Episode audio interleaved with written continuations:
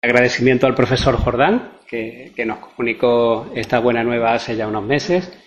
al Grupo eh, de Estudios en Seguridad Internacional y a la Universidad de Granada. Y yo creo que con esto podemos empezar. Eh, yo voy a hablar de, al hilo del panel del, proceso de innovación eh, que hay en los ejércitos. Me pareció que era bastante interesante toda la experiencia que aglutina el Ejército Rojo desde, una concesión que se, em,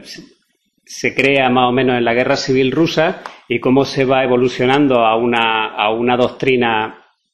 militar que fue puntera en su tiempo, cómo eso involuciona, cómo luego hay una recuperación y cómo luego se vuelve a recuperar eso ya de una manera eh, sublime. Para empezar, yo eh, voy a, voy a traer un poco la, ese acercamiento que hace el profesor Robert Citino de, decir la, la, doctrina en los ejércitos no es algo de por sí, sino que viene, eh, viene determinada por distintos factores como pueden ser la geografía, las tradiciones, la historia, y entonces básicamente cada país tiene una manera de hacer la guerra.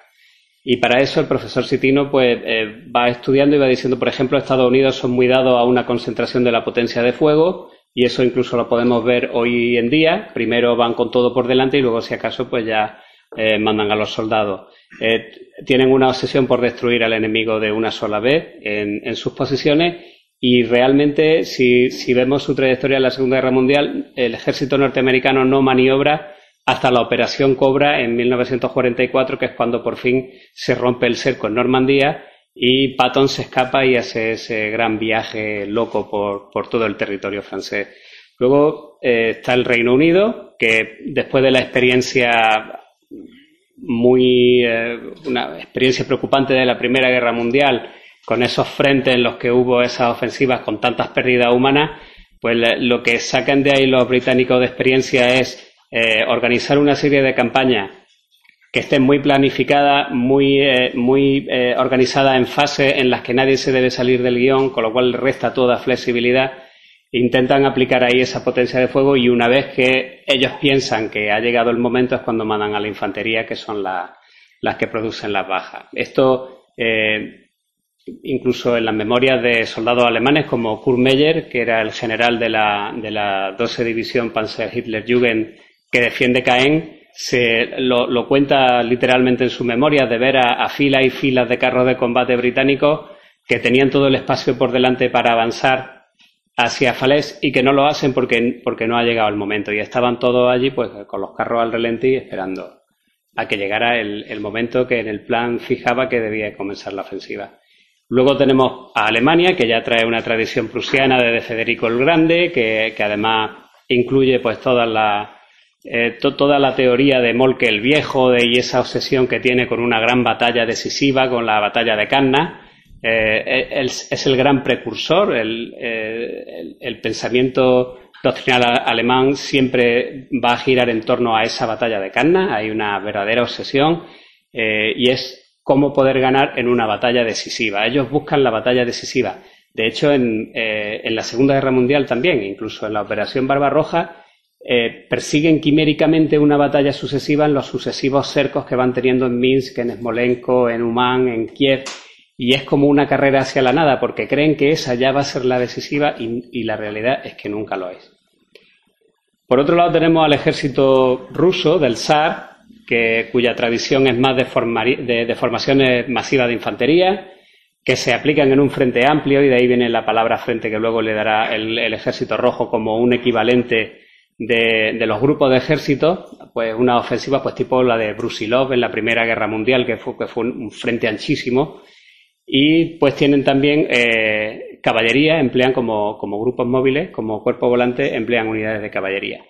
Cuando, cuando llega el armisticio y, y se estalla la revolución rusa y a consecuencia de ello eh, tenemos la guerra civil, bueno, pues la guerra civil rusa va a servir fue de una, una, especie de experiencia formativa en la que esta doctrina que viene arrastrando el ejército zarista desde, antiguo va a empezar a cambiar fruto de la experiencia que están teniendo eh, esos líderes del ejército rojo que están llevando a cabo una guerra que es distinta de la que había llevado el ejército zarista. Por ejemplo, emplean mucho el ferrocarril porque están, están eh, operando en líneas interiores. Líneas interiores significa que cuando, eh, cuando estás, cuando tú tienes unos bordes y estás rodeado por el enemigo, tienes una ventaja táctica si tú desde el centro vas mandando reservas a donde quiera que haga falta,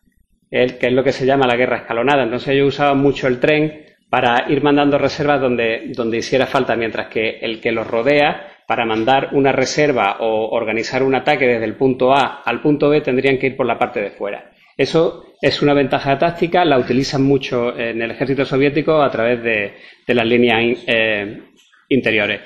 Las campañas se fijan también con, con unos objetivos en la retaguardia profunda, porque estamos hablando de un espacio que es inmenso, no estamos hablando del frente de la Primera Guerra Mundial en el oeste, que es simplemente, pues no sé, a lo mejor 300 kilómetros, 400 kilómetros como mucho. Aquí estamos hablando de, un frente que es imposible de guarnecer como estaba el frente eh, occidental, con lo cual es relativamente fácil penetrar las líneas y atacar la retaguardia profunda. Y esto, pues, el Ejército Rojo lo va a conseguir con unidades de caballería, va a tener un desarrollo grande de las unidades de caballería, ahí va a haber líderes eh, muy famosos y célebres, como por ejemplo el general Budeni, el íntimo amigo de Stalin, que, combatieron juntos en Tsaritsyn, la que sería luego Stalingrado. Y pues con todo esto, pues estamos ya almacenando una serie de ingredientes como van a ser ofensivas rápidas, flanqueos, penetraciones, envolventes, es decir, el ejército rojo está maniobrando. Esto va a llevar a que cuando se acabe la guerra civil, el ejército rojo esté integrado por una fuerza que es altamente móvil y ágil, que emplea vehículos, que emplea trenes blindados, que emplea caballería y que tiene ya características como la velocidad, la penetración y la profundidad, porque lo que están buscando es, eh, sabiendo que, el frente es relativamente fácil de romper, objetivos en la retaguardia profunda del enemigo. Esto va a llevar durante la década de 1920 a el desarrollo de un cuerpo doctrinal nuevo que es lo que se va a conocer como la operación en profundidad. Pero para llegar a eso Primero, vamos, a, hay que vamos a empezar viendo los conceptos eh, desde, menos a más. Eh, empieza un proceso innovativo de toda la doctrina. Eh, militares precursores como Frunze, pues ya hace sus primeros escritos sobre la experiencia de la guerra civil, luego van a venir detrás algunos más. No es solo Tukhachevsky, que es el que más se conoce, sino que además está Svechin, está Triandafilov, está Iserson, que es un gran desconocido. Y hay algunos más, pero yo creo que estos son los, principales. Esta innovación doctrinal tan, tan especial que se produce en la Unión Soviética eh, se va a llevar a cabo en dos fases, básicamente. En, 1900, en, la, década de, los años 20 se va a llevar a cabo un desarrollo doctrinal y en la década de 1930 ese desarrollo doctrinal se va a llevar a la práctica, se va a dotar de medios. Lo primero que hay que plantearse, lo primero que se plantearon los teóricos eh, soviéticos, es que las operaciones militares tienen que ser operaciones sucesivas. ¿Por qué? Porque al contrario de lo que piensan los alemanes, ellos están convencidos de que los ejércitos son tan grandes, ya hoy en día un ejército de una, eh, una nación moderna, industrializada, es tan grande que no se puede derrotar en una sola batalla. Entonces ellos piensan que la manera de, la única manera de derrotarlo es hacerlo en batallas sucesivas. Y ahora intentan armar todo ese tinglao para ver cómo pueden desarrollar una doctrina que ponga de rodilla a un ejército a través de operaciones sucesivas.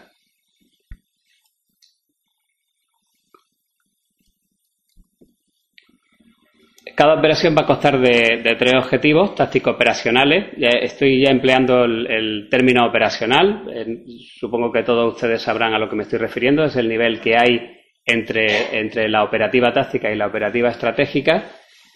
Y lo primero que se plantean es, eh, recopilando toda la experiencia de la guerra civil, es, bueno, si nosotros estamos acostumbrados a romper un frente y a atacar un objetivo en la retaguardia profunda, vamos a intentar eh, Mm, poner eso sobre el papel y ver cómo tenemos que hacer esa operación. Entonces, las primeras conclusiones a las que llegan es que tiene que haber una ruptura, tiene que haber una penetración y una posterior explotación de la retaguardia. Eso es como un elemento muy eh, primigenio de, todo, de todo esto. Y aquí pues veríamos cuál sería el íter o la iteración de esas operaciones sucesivas que ahora poco a poco pues irán desarrollando.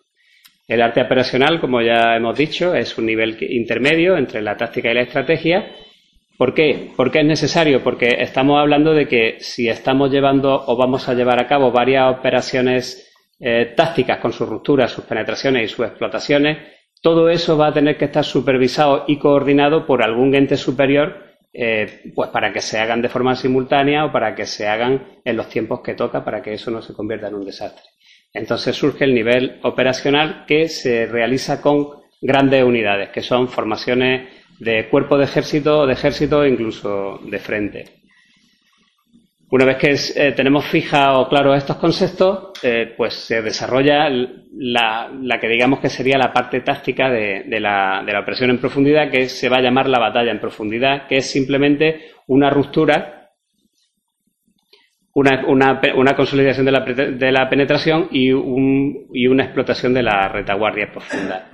Se, eh, se, desarrolla a principios de 1930 y aquí ya empezamos a ver cómo intentan eh, poner eh, negro sobre blanco en qué tiene que consistir. Entonces empiezan a, a, a, decir que tiene que haber un primer escalón que esté formado por grupos mixtos. Y ya estamos hablando de grupos mixtos y esto es importante porque son los precursores de las unidades de armas combinadas. Tiene que haber blindados, tiene que haber una fuerza acorazada para que se lleve a cabo esa penetración y tiene que haber artillería que es la que va a dar los medios de apoyo para, esa penetración.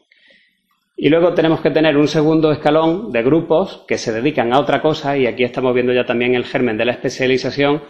que son los que van a penetrar, a, hacer la explotación, que van a ser fuerzas blindadas y caballería, piensa en ello. Además, también en la década de los 30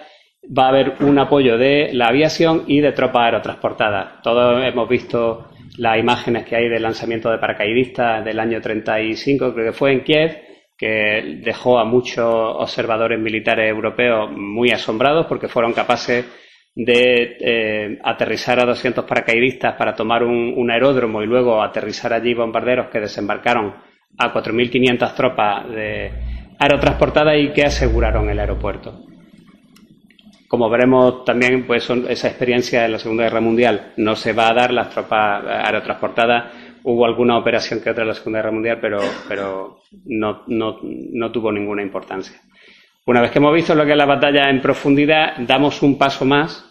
en, toda esta lógica de las operaciones sucesivas y contando con una serie de factores como la revolución tecnológica que supuso el motor de explosión aplicado a vehículos eh, sobre ruedas o a la aviación y pensando ya en, una explotación de, la retaguardia profunda a una distancia mayor de los 100 kilómetros, es decir, estamos ya no en un ámbito operacional y si acaso tirando hacia estratégico,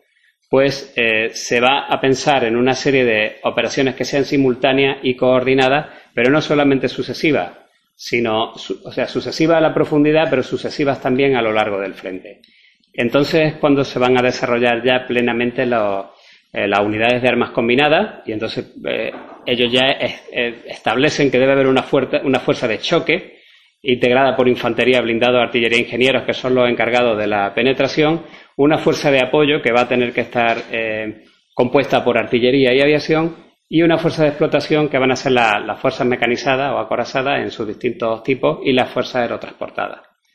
Y aquí pues veríamos cómo sería una operación en profundidad. Si esto hacemos la iteración, pues si antes hemos visto una operación sucesiva de una batalla en profundidad, ahora estamos viendo que sería pues por tres, por cuatro, o bueno, ya veremos que en la Segunda Guerra Mundial hubo cosas bastante más gordas que todo esto. Vamos a hacer un, hincapié especial en, cómo se va desarrollando también el arma acorazada a medida que se van teniendo eh, o se van desarrollando estas doctrinas. Eh, ya en, a finales de los años 20 tienen tres escalones diferenciados. Tenemos unas fuerzas mecanizadas que acompañan a la infantería en el punto de ruptura. Luego tenemos otro tipo de fuerzas blindadas, que son las encargadas de consolidar la, brecha de la penetración, es decir, una vez que hemos abierto la brecha, vamos a meter en una retaguardia táctica para impedir que lleguen refuerzos o para impedir un contraataque. Y luego vamos a tener unas fuerzas mecanizadas muy, muy potentes en infantería que se agrupan en los que ellos llaman grupos móviles. Eso es un concepto que viene de la guerra civil rusa y que lo van a seguir eh, empleando ya hasta la Segunda Guerra Mundial. y que se van a meter en profundidades operacionales o les va a servir también para envolver, si ese fuera el caso, como puede ser en la, operación Urano que dio lugar al cerco de Stalingrado. Esto es un, yo creo que es un punto definitivo. O sea, como ha estado hablando antes Javier, el desarrollo de la guerra acorazada estaba, estaba en todos los países, todos los países tenían sus teóricos, unos estaban a favor del acompañamiento de la infantería, otros estaban a favor de utilizar las unidades blindadas como elementos de ruptura o de avalancha o, de, o, con ese poder abrumador. La diferencia con la Unión Soviética es que Stalin esto lo hace realidad, lo pone en los planes quinquenales ya a partir de 1930. Y eso no lo habían hecho las potencias europeas a, o, con la salvedad que ha dicho Javier Veramendi de, de la, de la fuerza blindada italiana, que parece ser que para 1932 pues ya tenía una serie de carros de combate eh, bastante grandes, pero eh, esto de incluirlo, eh, estas previsiones de todo lo que va a hacer falta para desarrollar la batalla profunda, de que esté ya metido en los planes quinquenales, les va a asegurar a las fuerzas del ejército rojo que tengan esas unidades para cuando la hagan falta. ¿Qué quiere decir? Que en 1930 tenemos ya la primera brigada mecanizada, es una unidad pequeña, pero es una unidad de armas combinadas. Y tiene infantería, tiene eh, blindados, tiene artillería y tiene reconocimiento. En 1932 dan un paso más y se crean los primeros cuerpos mecanizados que van a estar integrados por una brigada de fusileros, dos brigadas de tanques y unidades de apoyo. Y el tamaño aproximado pues va a ser el de una división occidental. Estamos hablando ya de una, de una fuerza bastante grande tres años antes de que se funde la primera división Panzer. Sin embargo, la, operativa sigue presentando eh, graves deficiencias porque estamos hablando de,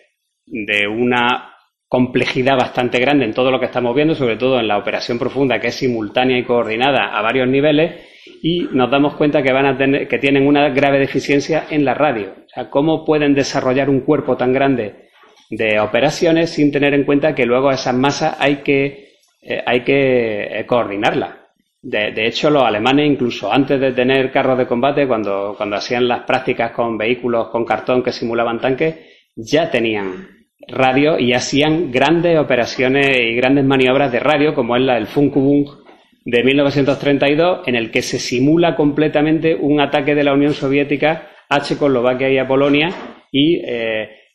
es un ejercicio simplemente de radio, de, unidades desde nivel de, cuerpo de ejército a, regimiento, empleando la radio tanto en un lado como en otro para dirigir las operaciones. Con todo esto, ¿qué quiero decir? Pues que a pesar de esa pequeña deficiencia de la radio, grande, porque esto se va a arrastrar hasta la Segunda Guerra Mundial, Estamos hablando de que en 1936, cuando se, cuando se publica el manual de campaña que incluye todo esto, que además ya está dotado, de medios, la doctrina del Ejército Rojo era, era para, yo creo que sin duda, la más avanzada del mundo en ese momento. Llegado a este punto, pues vamos a sufrir una involución. Lo primero y más importante es la gran purga de oficiales que hay en el Ejército Rojo, que aunque venía, o sea, purga hubo siempre, pero una purga en el estamento militar como la que se produce a partir de 1937, esto no tenía precedente. Bueno, Mijail Frunze muere a, mediados de los 20, un precursor. Dicen que eh, de una sobredosis de cloroformo en una operación. Eh, hay gente que sospecha sobre ello. Luego tenemos a Alexander Svechin, que es purgado y ejecutado. Tenemos a Mijail Tukashevsky, que es purgado y ejecutado. Tenemos a Vladimir Triandafilov, que bueno, murió en un accidente de avión en 1931. Y tenemos a Iserson, que se va a tirar en el Gulag hasta después de la muerte de Stalin. Eso hablando de los grandes teóricos. Si nos vamos a, los, grupos del ejército, estamos hablando de que el 60% de los mariscales fueron eh, purgados, eh, de comandantes de unidades, pues el 100% de los distritos militares, el 90% en los ejércitos, el 80% de los cuerpos de ejército, 84 en división y 91 en regimiento. Y sus comandantes y jefes de Estado Mayor, pues ya están viendo que entre el 80 y el 90% de los oficiales fueron eh, purgados. Esto quiere decir que el ejército fue completamente descabezado. ¿Esto qué consecuencias, tuvo? Pues dos muy importantes. Una de ellas es que los jóvenes que, tienen que cubrir esas plazas, pues tienen una graduación bastante inferior y están asumiendo un rol que no le toca, pero por lo menos por 10 años. Y, otra, y otro aspecto importante es que la teoría de la, de la operación profunda es denostada, puesto que todos los líderes o todos los teóricos que la han estado desarrollando han sido purgados. Nadie quiere saber nada. De hecho, hay una auténtica persecución de los escritos de Tukhachevsky y allí donde los encuentran los destruyen. Y tenemos también, por ejemplo,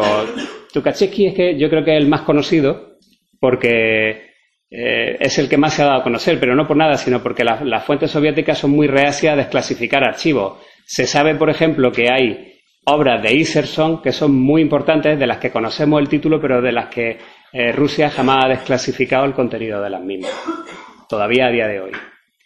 Hay otras, hay otras causas que provocan la involución, además de, esta, de este segamiento absoluto de, todas las cabezas del ejército, que es, eh, por ejemplo, un informe negativo de Pavlov, que es un enviado que viene a la Guerra Civil Española y que emite un informe muy negativo sobre los cuerpos mecanizados porque dice que, no, que en realidad no sirven para nada, son muy torpes, eh, los carros están poco blindados, son fácil eh, presa de la infantería enemiga y que, se descoordinan con la infantería total, que, lo, que dice que los cuerpos mecanizados no son una buena idea. Quizá se equivocó eh, en, el, en, el, en, el, diagnóstico, porque todo lo que les pasaba era precisamente que, no tenían una coordinación adecuada, no que el modelo en sí fuera malo. Luego tenemos, se crea una comisión, que es la Comisión Kuli, que está formada por veteranos de la guerra civil como Budeni, Timoshenko y algunos más, que eh, deciden que hay que privar de, la infantería a todas las brigadas mecanizadas que había que habían creado, con la cual eh, dejan de ser unidades de armas combinadas y la dejan simplemente como como unidad de, medio acorazado que, cuyo papel puede ser simplemente el de apoyo a la infantería porque no, no, no, operativamente no son capaces de hacer otra cosa. Por otro lado, perdón, por otro lado tenemos una rápida expansión debido a la, a la situación internacional de los efectivos del Ejército Rojo, que esto no va a ser más que añadir confusión. Por ejemplo, pasamos eh, en 1938 de 1,5 millones a 2,3 y 170 divisiones en 1939, a 4,5 millones y 161 divisiones en 1940 y a la movilización de 1941 con 5,3 millones y, 196 divisiones. Y esta combinación explosiva, como digo, pues va a sentar las bases de la catástrofe que se va a vivir en Barbarroja en 1941. A pesar de eso, todavía sigue habiendo algunas alegrías, por ejemplo, en, en Halkingol, eh, pues Sukov, allí en el lejano oriente, contra el ejército japonés de Kwantung, maniobra y obtiene una, una, una, victoria espectacular. Si vemos, pues eh, está, fijando, está fijando a las fuerzas japonesas eh, en, el centro, hace una operación de flanqueo profunda por los flancos y además tiene otras fuerzas tanto a un lado como a otro, que aunque todavía de una manera incipiente, pero son fuerzas que están eh, protegiendo la penetración. Esto yo lo veremos más avanzado eh, luego más adelante. Pero bueno, aquí ya todavía hay un germen y hay alguien que decide maniobrar cuando toda la evolución doctrinal que venía viendo desde 1936 era a dejar eso aparte, eso estaba digamos apestado, que no te vieran o que no te vieran opinar en ningún sitio sobre la guerra de maniobra porque lo mismo eh, acababas en el Gulag. Luego, a pesar de esa alegría, tenemos la guerra de invierno, que es solo cuatro o cinco meses después, y aquí sí que, se, aquí sí que es perceptible el, gran estado de desorganización y de confusión en el que estaba el ejército rojo. En la primera ofensiva, porque la guerra eh, está dividida en dos ofensivas, en la, primera ofensiva, pues prácticamente hemos vuelto a, la, a la manera de hacer la guerra del ejército zarista, eh, las operaciones son predecibles, no hay maniobra ninguna, eh, prevalecen los ataques frontales, eh, los ataques son descoordinados, la, artillería no se concentra, sino que se reparte en el frente, es decir, un auténtico desastre.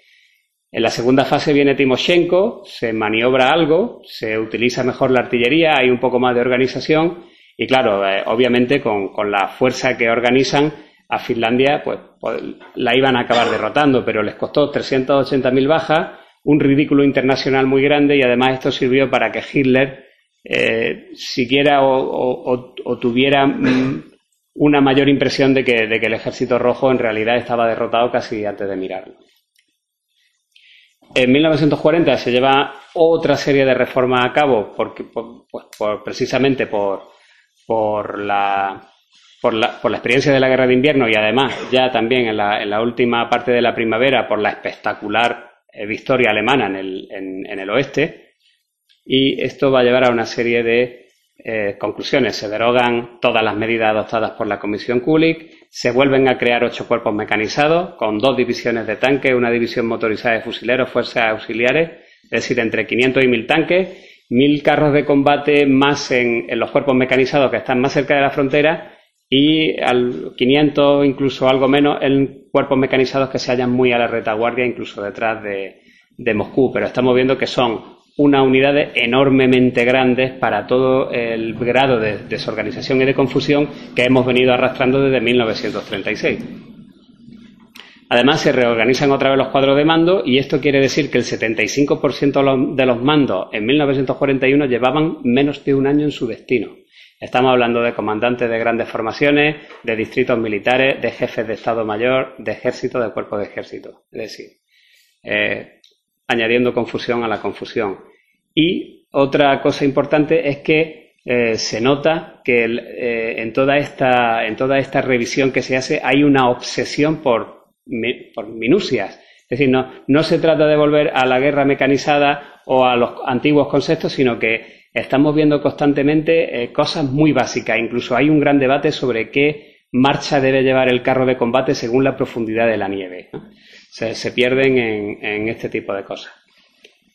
Llegado a este punto, tenemos que ver también el plan de defensa soviético que había contra, contra las posibles amenazas que tuviera, que son dos. Al oeste está Alemania y al este está Japón.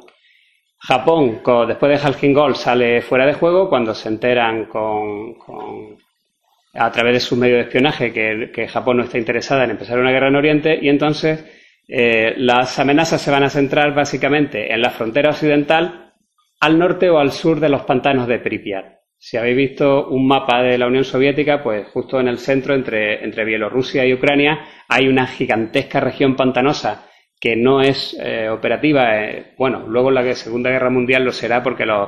el Ejército Rojo hace de todo, pero en principio se suponía que no, que no había manera de pasar por ahí. Entonces la ofensiva del ejército invasor iba a tener que seguir o el eje norte o el eje sur. El plan de 1938 cuenta con ambas posibilidades, es decir, eh, organiza las tropas para, ambas posibilidades. El plan de Vasilevsky de 1940, que era el jefe de Estado Mayor de general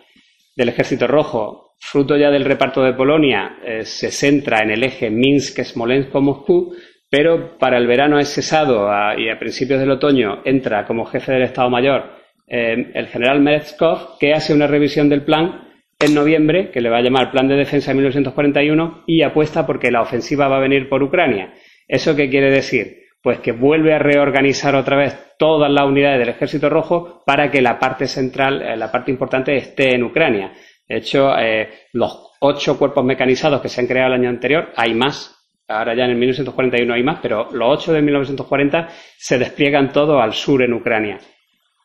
Y el plan consistía básicamente en que eh, una vez que las tropas alemanas estuvieran cerca del Dnieper, se haría una contraofensiva. Aquí también es importante recalcar que los planes, aunque se llamen de defensa, realmente nunca contemplan una, una defensa de la Unión Soviética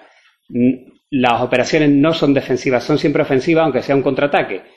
Y esto lo vamos a ver a lo largo de la Segunda Guerra Mundial, cuando se defienden contraatacando, porque no tienen una doctrina de defensa. Entonces vamos a ver durante 1941, en, todas estas batallas que Glantz llama las batallas perdidas, de Forgotten Battles, eh, contra el grupo de ejércitos centro, pues es un eh, los contraataques no cesan, nunca cesan. Siempre hay contraataque en el saliente de Yelnia, incluso cuando hacen el cierre de Kiev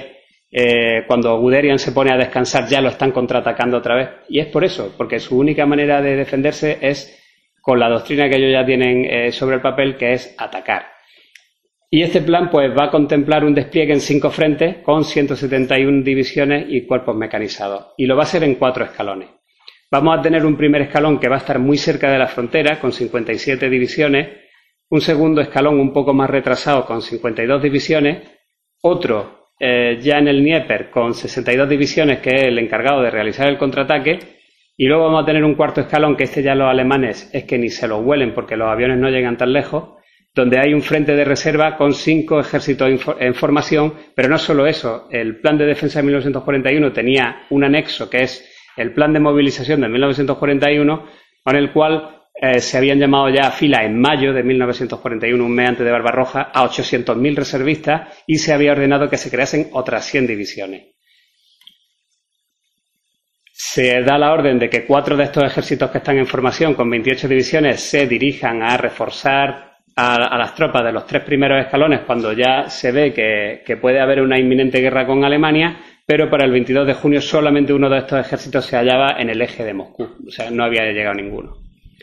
¿Cuál era entonces la situación el 22 de junio de 1941? Bueno, una sorpresa completa, pero es que eso no es lo peor. Lo peor es que los distritos militares, una especie de capitanía general, las Wehrkreis alemanas, pues estaban en proceso de convertirse en frente, en grupos de ejércitos para la guerra. Los nuevos comandantes, nuevos cuadros de mando, personal de Estado Mayor, todos son nuevos, todos llevan menos de un año eh, al frente de las organizaciones además, se tienen que volver a organizar y desplegar, puesto que el, foco se ha puesto en Ucrania, con lo cual todas las unidades, los ocho cuerpos mecanizados, se tienen que ir a Ucrania. Hay una nueva doctrina, fruto de la revisión de 1940, donde, donde dije digo, digo Diego. Y las formaciones, además, se las sorprenden en pleno tránsito entre sus cuarteles y sus lugares de despliegue. Es decir, nos encontramos de todo, desde brigadas de tanques que están en el frente y el cuartel general todavía no ha salido del cuartel, etcétera, etcétera. El 8 de agosto se va a crear la Stavka, lo que se llama generalmente la Stavka, que es el alto mando supremo, que además va a llevar aparejado al Estado Mayor General y a un sistema de representantes, que son pues esos generales de confianza, miembros de la Stavka, que, em, que va a mandar Stalin a los frentes, porque como hay esos grandes problemas de comunicación, bueno, los problemas de radio son tan grandes que incluso hay frentes, unidades de, del nivel de un grupo de ejércitos que no tienen radio de largo alcance. Entonces, la única manera de poder coordinar con, lo que dice la Stavka es mandar a un representante. Sukov, Vasilevsky, toda esta gente fueron representantes de la Stavka.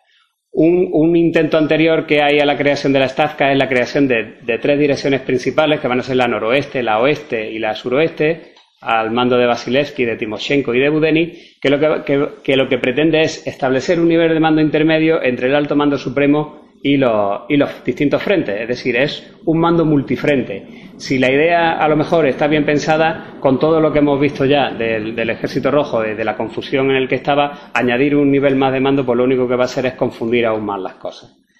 Bueno, pues a partir de toda esta eh, reacción soviética a Barbarroja, mientras en estos meses, mientras la Wehrmacht está mm, básicamente aplastando a todas las formaciones soviéticas en el territorio europeo, de Rusia, pues eh, con una reevaluación de urgencia se publica la circular número 1 de 15 de julio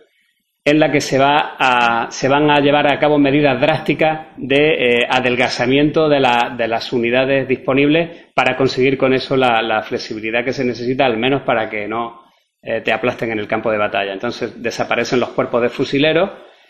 quedan solamente los ejércitos al mando de cinco o seis divisiones de fusileros. Esto, ¿por qué? Lo que están haciendo es quitar un mando, un nivel de mando intermedio y esos pocos oficiales que tienen con experiencia de los cuarteles generales que sean capaces de llegar directamente a la división sin que haya más ruido de por medio y así con eso pues, conseguir o intentar conseguir algún tipo de flexibilidad que no estaban teniendo en absoluto. Las divisiones de fusileros son desprovistas de su unidad de apoyo, se quedan en infantería pura y dura e incluso se fomenta mucho la creación de brigadas de fusileros, que son todavía unidades más pequeñas, de 4.400 hombres, y para, para enero de 1942 ya se habían activado 170 brigadas. Y además se eliminan los cuerpos mecanizados de, que se habían creado el año anterior, que eran eh, unidades enormemente grandes. ¿Por qué? Pues por lo mismo, por la escasez de oficiales, la escasez de equipo y estas 31 divisiones motorizadas que incluían eh, estos cuerpos de ejército pues son convertidas en divisiones de fusileros y, ya está. Las divisiones de tanques pierden prioridad. Eh, de tener una dotación oficial de 285 tanques pasan a tener 200, si acaso, porque es una unidad que es dada de lado por su tamaño. Se prefiere apostar por las brigadas de tanques de 93 carros de combate, 7 pesados, 22 medios, 64 ligeros, es decir, los pesados van a ser modelos KV, los medios T34 y los ligeros generalmente T70 y T60. Y el, 13 de agosto se ordena la creación de 120 brigadas, aunque solo va a haber 79 eh, brigadas y disminuidas de efectivos para final de año. Y luego también se crean los batallones de tanques independientes de 29 carros de combate, que son simplemente unidades de apoyo a la infantería, porque ya la infantería se había quedado prácticamente eh, en, el esqueleto y necesitaban algunas unidades de apoyo en, en las operaciones que estaban llevando a cabo. Y además se eh, recuperan las divisiones de caballería. Primero se crean 30 eh, de 3.347 jinetes y luego se amplían a 82 en diciembre y se integran en cuerpos de caballería porque estas divisiones al final va, a resultar que son demasiado débiles para operar por su cuenta. Entonces las acaban eh, agrupando en cuerpos que son los que en la Navidad de 1941 se van a meter en la retaguardia profunda a alemana del Grupo de Ejércitos Centro. Hay incluso casos de cuerpos de caballería como el de Pliev que se tira todo el invierno en la retaguardia alemana, en la retaguardia concretamente del noveno ejército, y bueno, pues es una primera experiencia de, esa explotación profunda cuando todo habían sido eh, derrotas hasta, hasta esa fecha. Y además se hace un esfuerzo por combatir las malas prácticas, porque como eh, habíamos eh, asistido al advenimiento de un cuerpo de oficiales muy joven, que no está preparado, pues ¿qué es lo que mm, está primando en esas operaciones sobre el terreno? Pues los asaltos frontales o vuelven eh, esa disposición otra vez uniforme de la artillería que le hace perder, su potencia de fuego. Y además, eh, una cosa curiosa, se amplían el contenido de las órdenes por escrito. Es decir, los oficiales de, Estado Mayor, cuando cursan a, una unidad inferior una orden, no solamente le dicen qué es lo que hay que hacer, sino cómo hay que hacerlo. En la parte de atrás incluyen unos párrafos donde pues hablan, pues si tienes que asaltar pues eh, una posición fortificada, pues lo deberás hacer así, así, así, así. Es decir, eh, les adjuntan un cuerpo teórico en la orden, con lo cual las órdenes son bastante grandes. A partir de aquí llegamos a un proceso en el que el Ejército Rojo eh, no ha sido noqueado en esos primeros meses. Los objetivos de la Operación Barbarroja es que fueran noqueados en esos meses y como no lo consiguen, pues empezamos con un proceso de recuperación. Uno de los milagros de la Unión Soviética en la Segunda Guerra Mundial es la capacidad que tiene para crear unidades y además para crear unidades mucho más rápido de lo que los alemanes las destruyen. En 1941 ya hemos dicho que se produce un llamamiento a fila, una movilización que además tiene mucho éxito de 5,3 millones de reservistas y en ese tiempo, es decir, estamos hablando de siete meses, seis meses,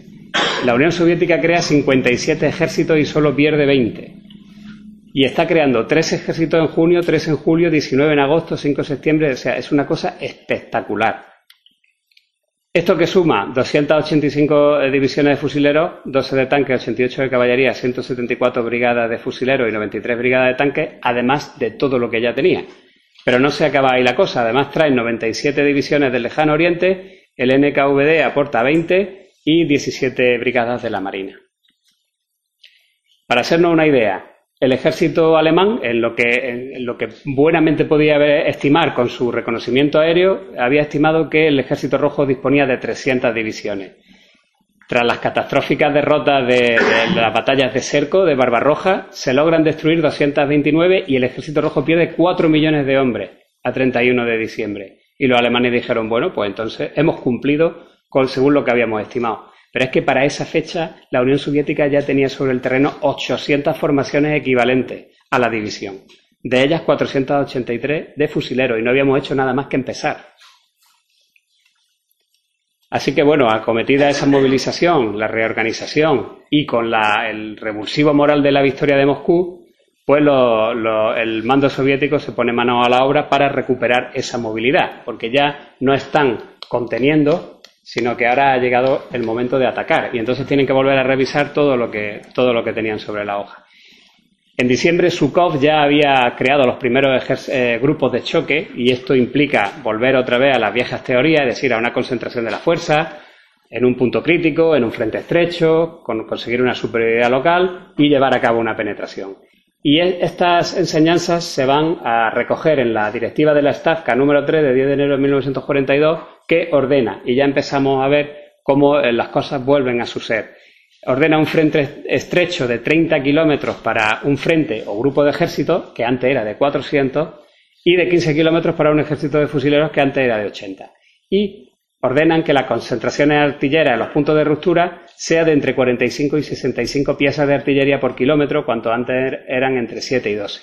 Esto no va a ser más que crecer, porque como veremos, la operación Bagration va a haber 250 piezas por, eh, por kilómetro y a lo mejor incluso en la batalla de Oder hubo más.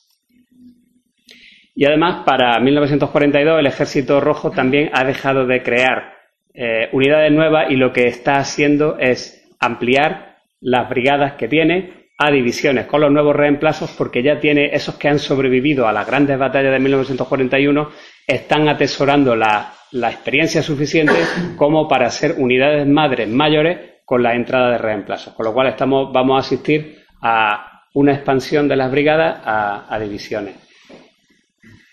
ya hemos dicho que la, Moscú supone un revulsivo, pero no solamente eso. Además es un punto de inflexión, es lo que Clausewitz llama el punto, eh, el punto de eh, culmen, el punto de, culminación, en el que en el que la fuerza atacante ha llegado a su punto culminante, a su máximo, y a partir de ahí lo que va a ser es eh, el declive, ¿no? Entonces, estos grupos de choque han logrado ruptura en la batalla de Moscú, pero resulta que ahora que logran ruptura, sobre todo con, las fuerzas de caballería, no saben qué hacer. ¿Por qué? Pues porque se han desarmado los cuerpos mecanizados, porque las teorías, los libros están quemados, los oficiales son nuevos y entonces no, saben lo que hay que hacer. Esto, eh, tenemos equipo, es decir, cuando se ponen a pensar, bueno, tenemos que desarrollar otra vez una teoría de la ruptura,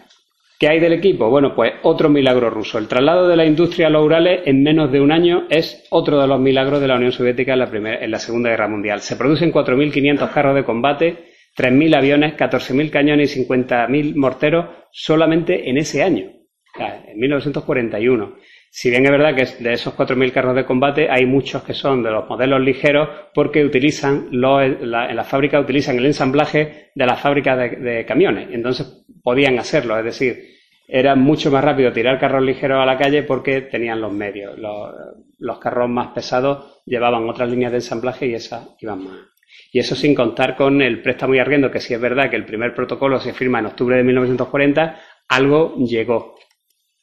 Y el factor humano, pues ya hemos hablado de las gigantescas movilizaciones que van a seguir siendo exitosas en el futuro y con lo cual tenemos un gran número de efectivos, tenemos mucho equipo y tenemos un nivel mayor de experiencia, con lo cual estamos preparados para volver a operar de una manera cada vez más profesional.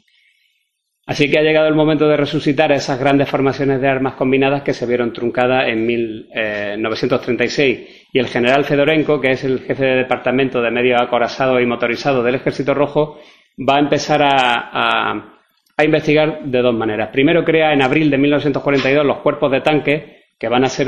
con unos efectivos de 7.800 hombres, 168 carros de combate más o menos, entre 98 medios, 70 ligeros, y eh, desde abril hasta diciembre de 1942 se van a crear 28 cuerpos eh, de tanque expandiendo esas brigadas que, como hemos visto en la, infantería. La composición, pues tres brigadas de, de tanques, una brigada motorizada, un batallón de reconocimiento, un batallón de morteros, zapadores, es decir, estamos hablando ya otra vez de formaciones de armas combinadas. Vamos a dar un segundo paso, eh, porque para, para llevar a cabo la explotación se necesita algo más que una fuerza muy blindada, y entonces se vuelve a recuperar el concepto de cuerpo mecanizado a partir de septiembre de 1942, que van a ser unas unidades mayores, con entre 175 y 224 carros de combate, pero ya va a tener un apoyo artillero muy grande de 266 cañones y morteros y unos efectivos de unos 13.600 hombres. En cuatro meses crean ocho cuerpos de estos. Y estos cuerpos también seguirían eh, incrementándose hasta llegar a los 16.600. Es decir, el cuerpo de tanque es, algo menor que una división Panzer, sobre todo en infantería, y el cuerpo mecanizado podemos decir que es un poco superior a una división Panzer. La composición pues, va a ser tres brigadas motorizadas de fusileros, es decir, es muy intensa en infantería, contiene regimientos agregados de, tanques, eh, de 39 cada uno. Luego van a tener tres unidades blindadas combinadas en regimientos o, brigadas, según el caso, y pues, su diversidad o su panoplia de unidades auxiliares habituales que conforman una unidad de armas combinadas. El siguiente paso es estratégico. ya, tenemos las herramientas para hacer una explotación en profundidad de hasta, digamos, 200 kilómetros, pero necesitamos algo más, queremos ir más lejos todavía. Y entonces los, militares empiezan a plantearse la, eh, la, creación de una unidad que sea todavía mayor. Y aquí nacen los ejércitos de tanque de 1942, que va a ser un experimento y que no son eh, los ejércitos de tanques que vendrán posteriormente. Eh, se van a crear los tercero y quinto y los primero y cuarto, y bueno, los primeros y cuartos eh, se pierden rápidamente en la batalla de la Gran Curva del Don contra el sexto ejército, porque, bueno, es que no dio tiempo ni a organizarlos, tal como, tal como se organizaron en la retaguardia en Stalingrado, fueron rápidamente enviados a tapar una brecha y sin mando, sin experiencia, sin organizar y sin nada, y, fueron, fueron destruidos. Sin embargo, la, operación Urano, que por fin es una operación que logran realizar, es decir, hay dos penetraciones y hay un envolvimiento, aunque a un nivel, eh, digamos, relativamente pequeño, pero logran embolsar a un, a un cuerpo, o sea, a un ejército alemán completo y a varias unidades de países satélites, pues se dan cuenta de repente que les ha salido bien y que lo que, es que no pueden ni, esperar el resultado tan grande que, tuvieron que se iba de lejos de las expectativas que habían tenido con una operación simple de cerco. Esto también le hace frustrar la operación Saturno, que esa sí que era una operación en profundidad importante, es decir, la operación Saturno que, pudo ser y no fue, porque tuvieron que... Eh, que, fue, eh, quería decir, eh, la operación Urano era un gran cerco que se iba a hacer desde más al norte del Don hasta Rostov y pretendía eh, cercar a dos grupos de ejércitos alemanes. No lo pueden hacer, primero porque no tienen con qué y segundo porque eh, tuvieron que desviar muchas fuerzas al al cerco de Stalingrado porque no se podían imaginar que habían cercado a trescientos y tantos mil soldados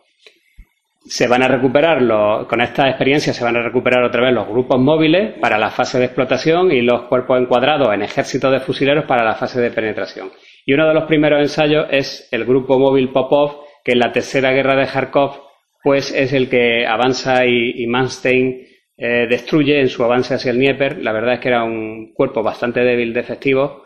pero eh, bueno, eh, como estaba compuesto por cuatro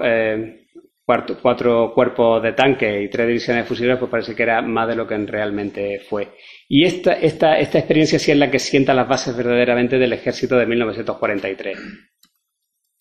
Y llegamos entonces a la base de, a la parte de la sublimación, donde ya con todos los medios, la experiencia y los efectivos, se sublima esa doctrina que quedó eh, truncada en 1936. Tenemos unas divisiones de fusileros que se van convirtiendo en, fusileros de la Guardia, es decir, de mm, una unidad élite y de mayor eh, número de efectivos, la, brigada de fusileros se van pasando a, divisiones de fusileros, lo mismo se agrupan, se vuelve a recuperar el, cuerpo, el nivel de cuerpo, y luego para la ruptura, pues eh, se empiezan a crear, a, especializar los ejércitos. Tenemos los ejércitos de la guardia, que son unidades crack para utilizar donde haya que utilizar, ejércitos de choque, que son puramente para la ruptura, y ejércitos de armas combinadas que se pueden utilizar bien en la ruptura, en la explotación o en la, en la consolidación de la penetración. Luego tenemos unidades de armas auxiliares independientes, como los cuerpos de artillería, que van a depender de la Stavka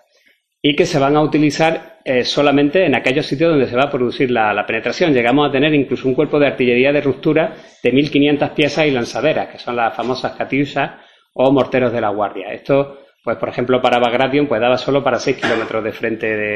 de, penetración con, la, con, la, densidad artillera que hemos, que hemos estado hablando antes. Por tanto, un ejército de tanques que se concibe como esa unidad independiente que debe explotar a gran profundidad, pues estamos hablando ya de unos 500 kilómetros máximo, es una formación blindada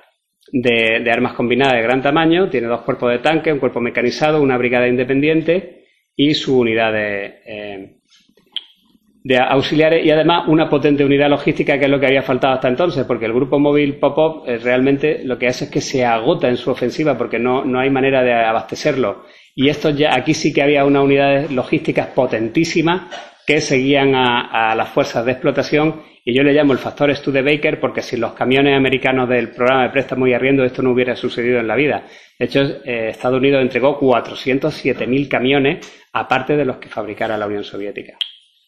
hubo seis unidades de este tipo. Había puesto el quinto ejército de tanques de la Guardia, para poner un ejemplo, que es el que ataca en Prokhorovka, en la batalla de Kursk, pues tiene tres cuerpos de tanque y un cuerpo mecanizado con unos 850 tanques, es destruido prácticamente el 12 de julio y el 1 de agosto está volviendo a atacar en la, operación Rumiantsev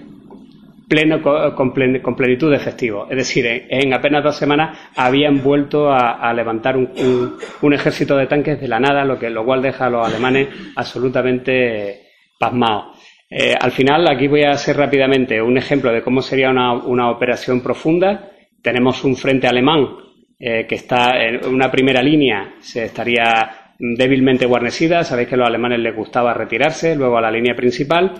Y entonces, eh, pues consiste en, la lesión de un frente estrecho. Va a haber un primer escalón de ruptura con los, con los cuerpos, o sea, con los ejércitos de armas combinadas o de choque. Además, va a haber una unidad de independientes que la Stafka va a liberar concretamente para esa operación. Va a haber un segundo escalón de penetración, que son los cuerpos mecanizados y de tanque adscritos a esos ejércitos eh, de armas combinadas que, abren la penetración y el tercer escalón, que es la explotación, es donde van los ejércitos de tanques con sus unidades de infantería y su cuerpo logístico. Entonces, 24 horas antes van se van a, desplegar cuerpos de Spetsnaz y, de, unidades de hasta tamaño batallón que van a intentar dislocar y a hacer que esas, fuerzas que hay en, el frente estrecho se retiren con el objetivo de que, la, de que la ofensiva principal empiece en la línea principal alemana. Entonces, el primer escalón de la ruptura, hay una preparación artillera de estas unidades independientes, entran los, ejércitos de armas combinadas a romper el frente y eh, estas unidades independientes de apoyo artillero van a tener unos planes muy, muy, muy estudiados de, de fuego que lo que van haciendo es acompañando con una cortina de fuego la penetración de la infantería hacia la retaguardia. Luego tenemos el segundo escalón de la penetración, que una vez que estos ejércitos de armas combinadas han hecho el borde de la penetración, que es lo que eh, en la historiografía anglosajona se llama shoulder o hombro, una vez que han consolidado los bordes de la penetración, pues eh, van a entrar los cuerpos mecanizados y los cuerpos de tanques que son los que tienen que consolidar, o sea, llevar a cabo la penetración y consolidarla en la retaguardia operacional que es hasta unos 100 kilómetros. ¿Por qué? Pues para evitar que haya un envío de refuerzo o, repeler un posible contraataque, que era la técnica favorita de Manstein, que era la defensa elástica. Y por último, eh, tenemos el, el escalón de explotación, una vez que se ha consolidado la penetración a una profundidad operacional, entra en, lisa el ejército de tanques a una, eh, a una profundidad estratégica de hasta 500 kilómetros, que va acompañado de su unidad de infantería, de potentes eh, elementos logísticos y que lleva por delante a la brigada de tanques independientes con órdenes de que en el momento en que se calcule que se va a agotar la, la explotación, busque un curso de agua, establezca una cabeza de puente y se pare, porque ahí es donde hay que concentrarse, reabastecerse para iniciar la siguiente, es decir, es una operación sucesiva. Por ejemplo, en el verano de 1944, Bagration tuvo seis simultáneas de estas que hemos visto. Pero es que no solamente eso, es que además hubo otra en el sur, que fue la ofensiva de Livos Sandomir, y otra más que fue la de Yassi Kinishev. Imaginaros el golpe demoledor en eh, simplemente en el verano de 1944 para la Berma. Y ya con esto, pues muchas gracias a todos por su atención y ha sido un placer estar aquí.